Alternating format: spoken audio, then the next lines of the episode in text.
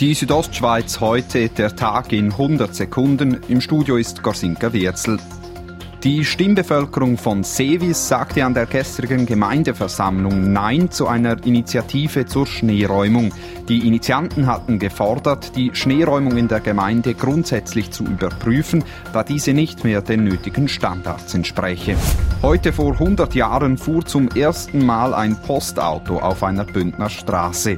Im letzten Jahrhundert habe sich vieles verändert, sagt Walter Schweizer, Leiter Betrieb Ost von Postauto. Ich glaube, am stärksten verändert hat sich auf der einen Seite das Strassennetz, auf der einen Seite, auf der anderen Seite das Fahrzeug selber. Und ich glaube, auch unsere Mitarbeiterinnen und Mitarbeiter haben den Entwicklungsschritt gemacht.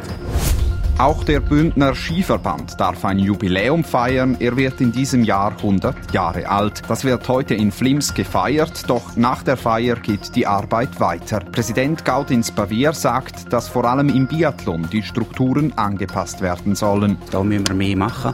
Da möchten wir Bündnermeisterschaft auf beistellen im Biathlon. Arno Lieta ist überraschend zum Bündner Sportler des Jahres gewählt worden.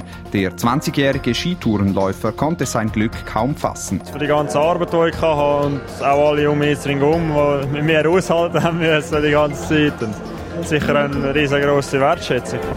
Die Südostschweiz heute, der Tag in 100 Sekunden, auch als Podcast erhältlich.